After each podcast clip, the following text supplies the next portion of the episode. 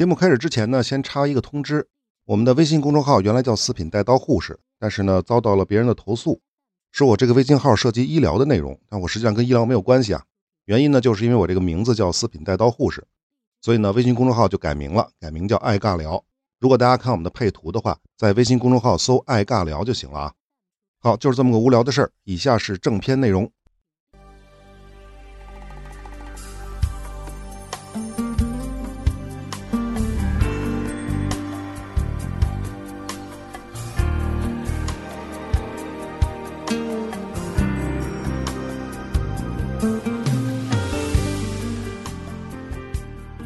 观看供求，微观看取舍。大家好，这里是爱尬聊，我是四品带刀护士。我们这一期呢，该讲贝尔福宣言了。那么，先问大家一个问题啊：一战爆发的前后，大家猜一猜，整个欧洲最反犹的国家是谁？也许呢，你能猜到；也许呢，你猜不到。这就是前面提到的爆发基西纳乌大屠杀的国家。这个答案呢，就是沙俄，不是德国啊。因为跟沙俄相比，其他的欧洲国家，尤其是西欧国家，民间可能反犹，但是政府高层一般来说是不反犹的。准确的说呢，是不敢公开反犹。由于欧洲的犹太人大多都比较痛恨沙俄，所以呢，在很多的犹太人的眼中，沙俄的敌人就是犹太人的朋友。那当时沙俄的敌人有谁啊？毫无疑问，首推就是德国。大家还记得吧？前面讲过，赫茨尔在各国进行外交游说的过程当中，见过次数最多的领导人，就是欧洲的领导人，就是德皇威廉二世。而且当时的德国，无论是官方还是民间，不仅不反犹，反而与犹太人的关系处的是比较好的。很多在东欧的犹太人呢，遭到了迫害之后，首选的移居目的地就是德国。因此啊，在犹太人的观念里，欧洲犹太人的观念里，如果哪天德国能把沙俄给灭了，那犹太人肯定是有钱的出钱，有力的出力。这个呢，就是一战爆发之前的这个大背景。大家看到了什么？别忘了啊，一战期间，大英帝国是沙俄的盟友，是德国的敌人。在这种情况下，犹太人，欧洲的犹太人应该支持谁，反对谁呢？尤其是美国的犹太人，那毫无疑问呢，肯定是支持同盟国，反对协约国的。这个呢，就是贝尔福宣言产生的根本原因。不过呢，说个特别可笑的事儿啊，贝尔福宣言发布的时间呢是一九一七年的十一月二号，而五天之后，也就是一九一七年的十一月七号，俄国十月革命爆发了。因此啊，也有人说，如果列宁领导的俄国十月革命早爆发几天，那也许英国人就不会出台这个所谓的贝尔福宣言了。为什么这么说啊？沙俄反犹，但是苏俄不反犹啊？因为共产主义是不区分民族种族的，因为他们是无神论嘛。不过呢，历史是不能假设的。虽然这个说法我个人不太同意，但事实就是十月革命是晚于贝尔福宣言的。那关于贝尔福宣言的出台，还有一个解释，说主要归功于哈伊姆·魏茨曼的努力，也就是后来以色列的第一任总统。那这个说法呢也没有错，但傻子都知道，英国人在其中要是没有任何利益的话，你再怎么努力都是白扯，对吧？另外呢，虽然美国在一九一七年的四月就向德国宣战了。但美国的犹太财团会不会在背地里去支持德国和奥匈？那可不是美国政府说了算的。一九一六年底，劳合乔治成为英国的首相。一九一七年，英国政府内部针对是否支持犹太复国主义爆发了激烈的争论。最终呢，以外务大臣亚瑟·贝尔福为首的一派获得了胜利。他们的主要论点包括：第一，更大程度上获得犹太财团的支持，一方面能够使德国的犹太银行家不再支持德奥；另一方面，美国的犹太财团也会拿出更多的资金支持美国在欧洲的战争，这是第一。第二呢，得到了苏俄犹太人的支持的话，东欧的犹太人虽然没有那么多钱，但是他们的人口比例，就是犹太人的人口比例是高于西欧的。如果得到他们的支持，尤其是俄国犹太人的支持，他们也许能够影响苏俄政府停止与德国的议和。当然，这点是没有实现的。第三点就是离间德国、奥匈和奥斯曼等同盟国及其治下的犹太群体。那么最后一点就是，巴勒斯坦如果成为犹太国家，则有利于英国掌控苏伊士运河。说到这儿呢，我忽然又想起了汉治的伊本阿里。这么看来呢，英国人从一开始就不相信阿拉伯人。一九一七年的十一月二号，英国政府决定正式公开的支持犹太复国主义，即支持犹太人在巴勒斯坦建立自己的家园。这就是贝尔福宣言。那么贝尔福宣言的具体形式是外务大臣贝尔福写给英国犹太领袖罗斯柴尔德家族的第二代家主沃尔特·罗斯柴尔德的一封信。罗斯柴尔德呢将这封信转交给了西安主义联盟，这是一个犹太复国主义在英国的分支机构。在信中是这么说的：英皇陛下政府赞成犹太人在巴勒斯坦建立一个民族之家，并会尽力促成此目标的实现。但同时呢，贝尔福宣言当中也明确的说。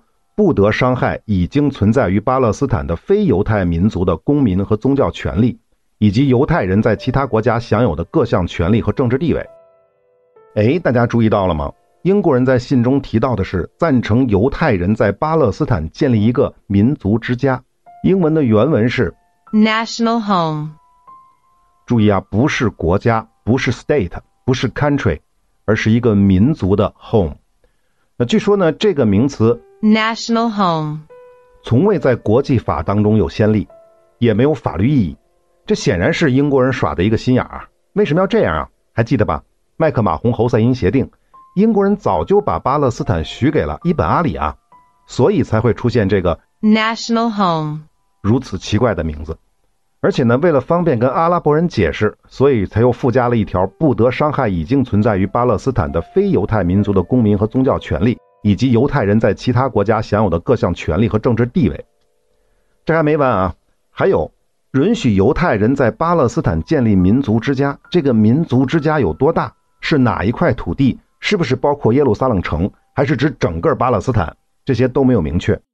更重要的是，巴勒斯坦不是英属东非，这儿不是英国的领土或者是殖民地。因此呢，一位英国的匈牙利裔作家就说。贝尔福宣言是一国对第二国许愿第三国的土地，那么实际上这种事儿英国没少干，啊对伊本沙特还记得吧？也这么干过。说白了吧，英国人为了笼络各方势力，故意把话说的不清不楚、不明不白，如此才能方便各个势力进行自我解读，或者呢等英国缓过劲儿来再进行二次解释找后账。当时大英可是世界第一大国啊，说好听点这叫政治智慧，说难听点这跟那些下流无耻的泼皮无赖有什么区别？但是呢，无论如何，贝尔福宣言还是大大的刺激了犹太人的信心。尤其是几天之后，《泰晤士报》刊登了贝尔福宣言的全文，犹太复国主义人士开始在英国广发传单。同时呢，为了瓦解同盟国的人心，还用飞机飞到德国、奥地利等国的犹太社区撒播传单。而且呢，英国政府还允许犹太人在皇家歌剧院举行了大规模的庆祝活动。不仅犹太复国主义的重要成员发表了讲话，甚至英国政府的官员也参与了演讲。这其中就包括跟法国签秘密协定的那个塞克斯皮科协定的那位马克·塞克斯，因为他本人也是贝尔福宣言谈判的主要参与者之一。我忽然想到了，如果麦克马洪爵士也能莅临现场指导工作，那是不是就更有意思了？皇家歌剧院还记得吧？几年之后，阿拉伯的劳伦斯在这里参加过美国人托马斯组织的舞台表演。那么，受贝尔福宣言的影响，全世界的犹太人都欢欣鼓舞，犹太复国主义的组织数量和成员数量开始激增。以美国为例，1914年，在美国呢，当时有200个犹太复国主义协会，差不多有7500成员；到1918年，就增加到了600个协会，3万名成员；到1919年，甚至达到了15万人。说到这儿呢，我们必须回头补充两句那位犹太人的英雄哈伊姆·魏茨曼。那毕竟贝尔福宣言的出台，魏茨曼还是起了相当大的作用的。魏茨曼呢，是一八七四年生于俄罗斯，一八九九年毕业于瑞士弗莱堡大学化学系，随后呢，曾经在日内瓦大学和英国的曼彻斯特大学任教或者从事科研工作。一九一零年加入了英国籍，注意啊，他是英国籍啊。一战时期。他担任英国皇家海军实验室的负责人，那么可以看出呢，魏茨曼本身是一位杰出的科学家。这个在犹太精英人士当中是非常常见的。那他的主要科研成果是工业发酵技术，被认为是现代工业发酵技术之父。那这项技术在当时主要用于丙酮的工业生产。这个丙酮是干什么的呢？主要应用于制造无烟火药。无烟火药啊，这对战争而言是有多重要，就不用解释了。那么这是一战。那么在二战时期呢，魏茨曼作为英国供应部的名誉顾问，专注于合成橡胶和高辛烷值汽油方面的研究。不过呢，相比于魏茨曼的科研方面的成就，他在政治方面的贡献显然更为卓著。当然，这指的是对犹太人而言。首先呢，就是贝尔福宣言的贡献，正是魏茨曼的积极奔走，才促成了贝尔福宣言的出台。因此呢，他随后就成为了西安主义运动的最重要的领导人之一，开始领导犹太人的复国运动。总的来说呢，魏茨曼属于犹太复国主义的中间派。那说到中间派呢，这里还得补充一下，犹太复国主义内部可以简单的分为左派和右派。左派呢，可以简单理解为更倾向于社会主义那套。那后来以色列的工党差不多就是这个路数。在当下这个阶段，我说的是贝尔福宣言发布的时候啊。那这些左派是不相信赫茨尔等人的想法的，即通过与英国、德国、奥斯曼帝国这些强大国家跟他们的沟通和妥协来建立犹太国家，他们是不相信的。他们认为应该干革命啊，枪杆子底下出政权，然后建立起一个无产阶级主导的新以色列。那么很显然，东欧和苏俄的犹太人是这一派的主要拥趸。那据说呢，爱因斯坦也是支持这一派的，不知道真的假的啊。那至于犹太复国主义的右派，可以简单理解为犹太的民粹主义。他们的主张倒不在于用什么手段建国，而是未来犹太国家的主权范围不应该仅仅是巴勒斯坦，甚至外约旦也应该属于以色列的国土。那么现在的利库德集团就是这个路数演化而来的。那么所谓的中间派的代表就是魏茨曼和后来那位著名的大卫本古里安，也被称为合成犹太复国主义。这个中间派呢，说白了是左也好，右也罢，枪杆子底下出政权也行，通过与列强的谈判也行，只要能够实现犹太人在巴勒斯坦复国，一切都可以妥协。这就是中间派。当然呢，犹太复国主义的类型远不止这些，还有一大堆啊，什么文化犹太复国主义、宗教犹太复国主义、改革犹太复国主义等等等等，我们就不具体介绍了。好，我们说回魏茨曼。他虽然促成了贝尔福宣言，但是呢，犹太人同时将面临另外一个问题，这就是麦克马洪侯赛因协定。这是英国人拉的屎啊，他们自己不愿意擦，那魏茨曼可不能不管啊。要知道，贝尔福宣言出台之后，立刻遭到了阿拉伯世界的普遍反对。你们英国人这是一鱼两吃啊，而且这鱼还不是你英国的。阿拉伯人口占百分之九十的巴勒斯坦地区，随后就爆发了反贝尔福宣言的游行。阿拉伯人的抗议请愿以各种形式向伦敦方面汇集，而当时占领巴勒斯坦的英军内部，绝大部分人认为，除非使用武力，否则犹太人是根本不可能在巴勒斯坦建国的。因此呢，从1918年开始，魏茨曼就积极的与阿拉伯人联系。最早的时候呢，魏茨曼表示，犹太人在巴勒斯坦没有建立政府的企图，只是在不侵犯任何方面的合法利益的情况下向巴勒斯坦移民。有一种说法啊，说魏茨曼曾经跟费萨尔表示，只要不反对犹太人回到巴勒斯坦定居，犹太人将支持费萨尔从英国手中拿回巴勒斯坦。据说呢，这曾经让费萨尔非常的动心。一九一九年的一月，魏茨曼跟费萨尔签订了费萨尔魏茨曼协定。这个协议主要包括以下的主要几个要点啊：第一，鼓励犹太人大规模的移民到巴勒斯坦，同时保证阿拉伯农民和佃农的权利。并保证宗教仪式的自由活动，穆斯林的圣地将处于穆斯林的控制之下。第二，犹太复国主义运动承诺帮助巴勒斯坦和未来的阿拉伯国家开发其自然资源，以实现其经济的持续增长。第三，至于阿拉伯国家和巴勒斯坦的边界，则在巴黎和会之后组建一个专门的委员会，共同讨论决定。第四，各方承诺实施1917年的贝尔福宣言，呼吁在巴勒斯坦建立一个犹太民族家园。那最后一点就是，如果发生争端，将提交给英国政府仲裁。不过呢，这个协议呢有一个前提，这是费萨尔明确提出的一个前提，即英国人必须履行对阿拉伯人的承诺，也就是麦克马洪侯赛因协定，否则这个协议依旧是无效的。那这部分内容呢，是费萨尔用阿拉伯语手写在协议文本上的。这个图片我都找到了啊，关注我的微信公众号“四品带刀护士”，关注之后回复关键词“中东战争”就可以看到了。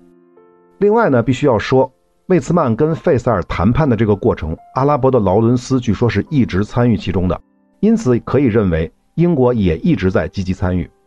但是，但是，但是，费萨尔这个前提条件大家应该都明白，英国人怎么可能会去执行麦克马洪侯赛因协定呢？那最起码法国那边就不可能听英国的呀。所以，一九二零年法国和叙利亚战争之后，费萨尔魏茨曼协定还是成了一张废纸。好，说到这儿呢，我忽然想站在英国人的角度，简单捋一下这个过程啊。之前我们讲过的这个过程，首先是一九一六年三月，英国跟伊本阿里签署了麦克马洪侯赛因协定，把中东的阿拉伯地区都划给了伊本阿里。同年的五月，一九一六年啊，英国又跟法俄签订了塞克斯皮科协定，把叙利亚和黎巴嫩送给了法国。一九一七年，贝尔福宣言。英国又承诺犹太人在巴勒斯坦建立民族家园。我觉得，按照英国的这个思路呢，他想象的最佳结果应该是伊本阿里的三儿子费萨尔接受法国人的托管，也就是控制叙利亚嘛。他控制叙利亚，但是接受法国人托管。老二阿卜杜拉和老四扎伊德呢，分享伊拉克，但是呢要接受英国人的托管。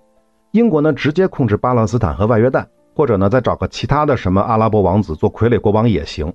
当然，还有就是汉治和内治地区，以及阿拉伯半岛的那些小酋长国，他们也都接受英国的保护。那么，如果是这个结果，也就是说这些地区，尤其是巴勒斯坦地区，是在英国人的保护之下，不管有没有一个国王不重要，只要是英国人保护的情况之下，那么犹太人是不是就可以不受限制的往巴勒斯坦地区移民呢？那么贝尔福宣言也就没问题了。所以，如果是这样的话，法国人没有问题。阿拉伯人没有问题，犹太人也没有问题，哎，这不就了结了吗？完美的了结了吗？其实呢，事实也是最开始啊，也是按照这么发展的。一九一九年，费萨尔跟犹太人签了协议，接受犹太人在巴勒斯坦殖民。一九二零年，费萨尔又跟法国签了协议，接受法国的托管。虽说伊本阿里从一开始就不同意，那又如何呢？你费萨尔有英国人撑腰啊，而且英国人手里还有一张牌没动呢，谁呀？就是伊本沙特啊。但是叙利亚国民大会对叙利亚的定义，使英国的所有计划都落空了。法叙战争和费萨尔被驱逐之后，一切都得从长计议。说到这儿呢，大家再琢磨琢磨，阿拉伯的劳伦斯在这个过程当中到底充当了什么角色？那我的态度呢，还是那句话：阿拉伯的劳伦斯不是阿拉伯的劳伦斯，他最多就是费萨尔的劳伦斯而已。好，回到魏茨曼啊。大家觉得他对费萨尔的承诺是真心的吗？他就没有想过在巴勒斯坦建国吗？只是单纯的想实现犹太人不受限制的移民巴勒斯坦吗？我认为不是的，肯定不是的。首先呢，对费萨尔而言，巴勒斯坦的阿拉伯人的利益跟他有啥关系啊？他和他的家族几百年来都没有统治过这里，不可能对这儿的人民有任何感情。他要的只是协议中的那一句话就够了。穆斯林圣地将处于穆斯林的控制之下，足够了。那关于这点呢？我相信魏茨曼心知肚明。但是，他们不能公开这么签协议，那就乱了。换句话说，如果犹太人能够帮助费塞尔赶走叙利亚的法国人，把整个的巴勒斯坦都送给魏茨曼，又有什么了不起的呢？当然，除了耶路撒冷城啊。至于魏茨曼呢，他想要的是巴勒斯坦地区的阿拉伯人不再反对犹太人的殖民或者叫移民。能够做到温水煮青蛙应该就够了。犹太人是有钱的呀，可以一点一点的买下巴勒斯坦的土地。犹太人普遍受教育的程度也远高于当地的阿拉伯人。一旦自治的犹太人聚居地形成了规模，到时候说建国也就建了。这种事儿还得是看综合实力。我想啊，这就是魏茨曼跟费萨尔这两个人之间的小心思，或者说是小默契。好，我们接着说啊，虽然费萨尔魏茨曼协定作废了。但是巴勒斯坦还是一直掌握在英国人的手中，贝尔福宣言依然有效，当然是英国人认为它有效啊。因此呢，一战之后，全世界的犹太人继续向巴勒斯坦移民，就连犹太人大学都出现了，比如魏茨曼跟爱因斯坦等人筹集资金，在耶路撒冷建立了希伯来大学，在海法呢还建立了以色列理工学院等等吧。尤其是纳粹在德国掌权之后的1933年，也就是小胡子上台之后。巴勒斯坦的犹太移民数量同比增长了百分之五十，但是也是从这个时候，英国政府开始限制犹太人的涌入了。什么原因呢？主要是因为遭到了巴勒斯坦地区的阿拉伯人的强烈反对。因此，这一时期魏茨曼最重要的工作就是游说英国政府尽可能的放开移民限制。这儿呢还要多说两句，大家都知道，整个二战期间，纳粹在欧洲屠杀了将近六百万犹太人。而当时欧洲一共也就差不多九百万犹太人，所以这个绝对算得上是种族灭绝行为。但是呢，我小时候一直不明白一个问题：为什么犹太人不跑呢？首先呢，我们前面是讲过的，一战之前，欧洲各国当中，公开反犹的大国可能只有沙俄，而在欧洲大陆对犹太人最友善的反而是德国。虽然希特勒上台之后呢，各种反犹排犹，但是德国的各种限制、歧视和迫害犹太人的法令呢是逐渐推出的。因此啊，在很多犹太人的惯性思维当中，并没有意识到德国政府要灭绝他们。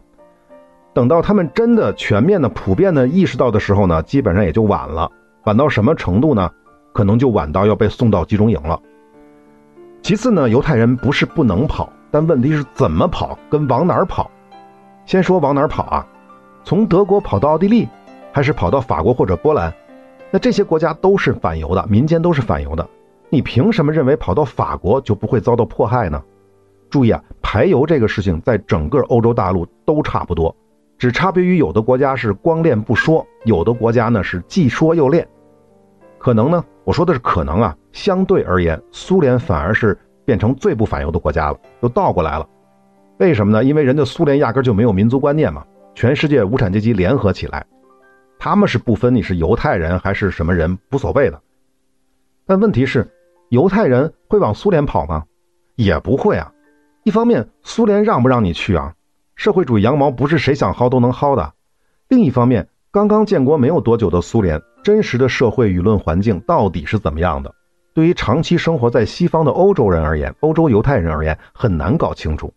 所以啊，绝大部分犹太人是不会冒险往苏联移民的。那可能你会说，去英国啊，去美国啊，当然可以。但犹太人遇到的问题跟在苏联遇到的问题是一样的。别的国家的羊毛凭什么让你薅啊？如果你是爱因斯坦，人家当然欢迎了。而且是举双手双脚欢迎，那如果你是一个 nobody，人家凭什么欢迎你？得不到签证，欧洲的犹太人就只能在家里等死，这是没有选择的选择。那我们最后说怎么跑？关于这点呢，我们之前是讲过的。那个时代啊，一张远洋船票的价格可能要花掉普通老百姓几个月的收入，一个五口之家那就是一两年收入的总和啊。中产以上的犹太家庭呢，可能还能想想这事儿。但如果你是普通的不能再普通的底层犹太人呢，压根儿就没有跑的可能。那即便是家庭环境稍微好一点，想要离开也不是不行。可想要得到签证，大概率是要变卖所有的家产，到时候兜里一分钱没有的情况下，你敢上船吗？敢带着一家老小前往一个完全陌生的国家重新开始生活吗？你觉得有多少人敢这么做呢？要知道，即便是去巴勒斯坦地区，英国也是有限额的。你要拿五百英镑的买路钱，五百英镑啊，对于犹太的穷人来说怎么跑啊？那相信很多人都看过辛德勒的名单啊，他拯救了上千犹太人的生命，但是实际上挽救过普通犹太人生命的还有很多很多人，这些大多数人其实是跑不了的，他们没有钱，根本就没法离开欧洲，而那些能跑的那些人，有一点钱能跑的那些人呢，他们主要去的是哪儿呢？比如可以去中国。因为当时外国人进入中国上海是不需要签证的。据不完全统计，一九三三年，也就是小胡子上台之后，至少有两三万犹太人逃往了上海。但是呢，一九三八年德国发生了水晶之夜事件，那么德国政府就不再允许犹太人自由的离开了。想要走没问题，必须拿到目的国的签证。可是呢，一九三八年的七月六号，在法国召开的国际难民会议上，与会的美国、加拿大。澳大利亚、爱尔兰、新西兰等三十二个国家均拒绝接受犹太移民。那么这个资料可能是有错误的。据说呢是与会的多米尼加表示可以接受难民，而且还说能够接收十万犹太人。但实际上，他们最后只接收了大概六百人。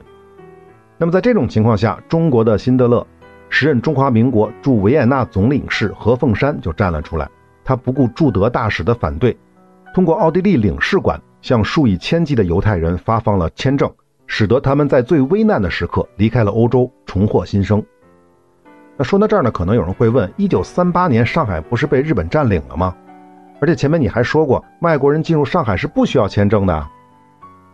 关于这个呢，是这样的啊，一九三八年日本侵华不假，但是太平洋战争还没爆发，所以在上海的租界，日本人是不敢乱来的。再说了，日本又不反犹。而且呢，这些犹太人也不是说一定要留在上海的，他们呢可以通过上海进行中转，再去香港啊、巴勒斯坦、美国或者澳大利亚都可以。另外一个问题呢，进入上海确实是不需要签证的，但是没有中国的签证，纳粹是不会允许他们离开德国的或者离开欧洲的，所以才说这是救命的签证。另外要补充的是，一九三八年之前通过上海离开欧洲的犹太人大多还是中产甚至富裕阶层。前面讲过了，船票不便宜。但到了一九三八年水晶之夜之后，那么何凤山发出的签证可就不只是犹太中产或者是富人了。这时候的犹太人只要能够离开，倾家荡产也得走啊。所以呢，何凤山挽救的更多是犹太的中下阶级，当然最底层的那个阶级肯定是走不了的。那么那种人只能是靠谁挽救啊？只能靠辛德勒了。当然不只有何凤山啊，还有日本驻立陶宛的领事，这人叫做山原千亩；还有德国驻拉脱维亚的大使德克，荷兰驻立陶宛的代理领事茨华登迪克，葡萄牙驻法国波尔多的总领事门德斯，法国驻布达佩斯的公使馆负责人布利兹，还有一位叫做佩拉斯卡，墨西哥驻法国马赛的外交官萨尔迪瓦。瑞典驻匈牙利公使馆的一等秘书瓦伦堡等等等等。那关于这个日本驻立陶宛的领事山原千亩呢，我们多说两句啊。这个人呢，曾经在伪满洲国做过外交官，因为目睹了日本关东军在中国东北的暴行而愤然辞职，后来才被派往立陶宛工作。那山原千亩签发给犹太人的签证呢，可能比何凤山还要多。何凤山的签证数字不可考，但估计呢，应该有一千到两千份。而山原千亩签发的数字是比较准确的，是两千一百五十份，估计呢能够挽救六千犹太人的生命，因此呢他也被称为日本的辛德勒。那么最后再说一句啊，山原千亩是在一九八六年去世，享年八十六岁，而何凤山呢比山原千亩小一岁，一九九七年去世，享年九十六岁。那说到这儿呢，我只想说好人一生平安，啊，这就是本期的全部内容，我们下期接着聊。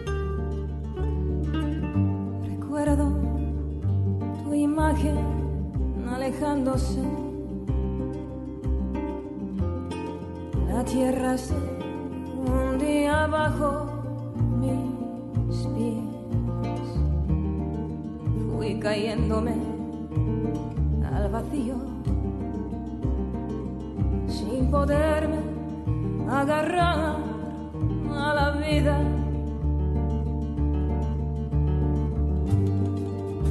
¿Cómo pude imaginarme que tenía algo que dar?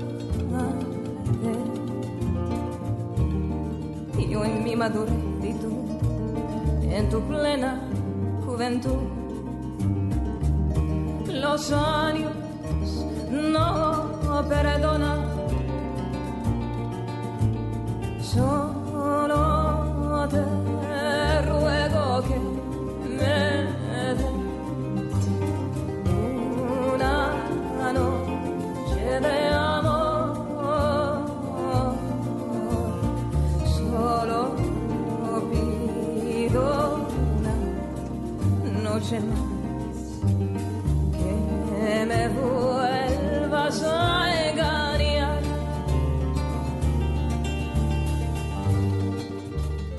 如果本期的内容没有听够、没有听爽的话，可以试试我们的抢先听，一口气听完中东战争系列三十九期的内容。而且抢先听是没有配乐、没有歌曲的。关注我的微信公众号“四品带刀护士”，关注之后回复关键词“抢先听”即可。